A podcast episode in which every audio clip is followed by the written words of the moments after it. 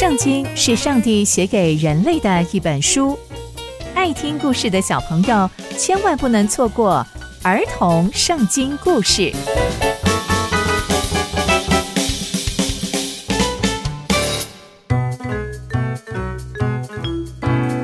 各位亲爱的大朋友、小朋友们，大家好，我是佩珊姐姐。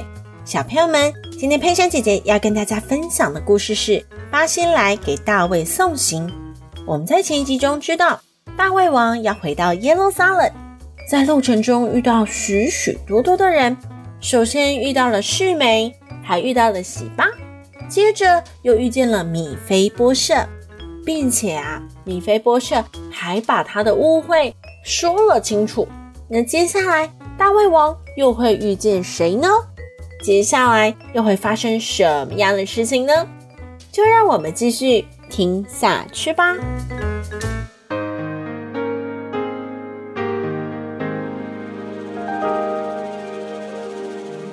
在路程当中遇到了一个人，也来给大卫王送行。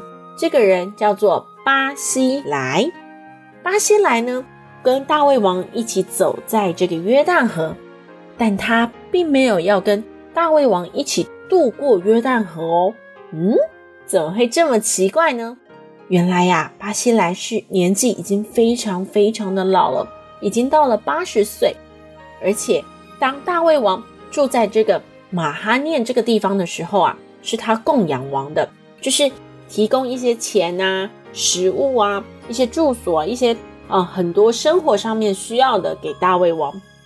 因为他是一个非常非常富有的人，所以他就愿意分享自己的财产给大胃王。所以对大卫王来讲，他是一个非常忠心、非常良善的仆人，帮助了他非常非常多的事情。所以大卫王就看着巴西莱说：“巴西莱啊，你要跟我一起渡过这一个约旦河，你跟我一起到耶路撒冷去。接着啊，你跟我住在一起，换我来供养你。毕竟你在这里对我这么好，接下来换我来照顾你。”但没想到巴西莱。就对大卫王说：“我活着的日子还能够有多少呢？能够足够让我跟你一起到耶路撒冷吗？我已经八十岁了，我已经分辨不出来什么是美，什么是丑了。而且啊，吃这些好料的大餐，我也吃不出什么好味道了。而我也没有办法听清楚那些好听的歌声。”或者是享受这些舞蹈表演，我已经看不出来，我眼睛都昏花了，耳朵也没有那么敏锐了，我何必要去让王来为我费心呢？别了别了，你就让我回到我自己的家里，让我死在自己的城里面就好，让我啊可以埋葬跟我的父母在一起。这样吧，你把我的仆人金罕带去吧，你觉得怎么样做比较好？你就这样相对的对他好吧，就让我继续待在这，就让金罕跟你一起去吧。大胃王听到之后就说：“好吧，既然你心意已决，那就让金罕跟我一起过这个约旦河。你说你希望我怎么对待他，我就怎么对待他。你向我求的，我都答应你。”哇，接下来呀，大卫王就带着金罕一同渡过了这个约旦河。在离别的时候，大卫王跟巴仙莱亲吻，也为他祝福。后来巴仙莱就真的回到自己的地方去了，并没有多要求什么。而大卫王也遵守诺言，把金罕带过约旦河了。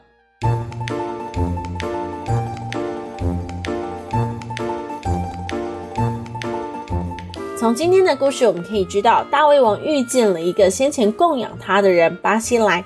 他的年纪已经八十岁了，已经相当老迈，所以大卫王就决定不再由这位巴西莱供养他，而是要把他带回耶路撒冷，让他有一个很好的老年，而且要好好的来照顾他。但没想到这位巴西莱竟然推辞了，而且他竟然推辞了一个王要供养他这样子大好的条件。其实就我们一般来说，如果国家的元首要供养我们，我们一定想说好，我要去，一定可以有很好的照顾，很好的待遇。但这位巴西莱竟然说不用了，这样把这件事给推辞掉了，而且推荐了一个好的仆人给大胃王。这也让大胃王看见了一位忠心良善的好仆人，愿意这样分享他的财产给大卫王，而且这也让我们想到哦，我们追求上帝的时候，是不是像这位巴西莱一样不求回报的，是吗？我们有这么认真的追求上帝吗？我们是不是愿意不求回报的一生跟随上帝呢？那接下来。大卫王又会发生什么样的事情呢？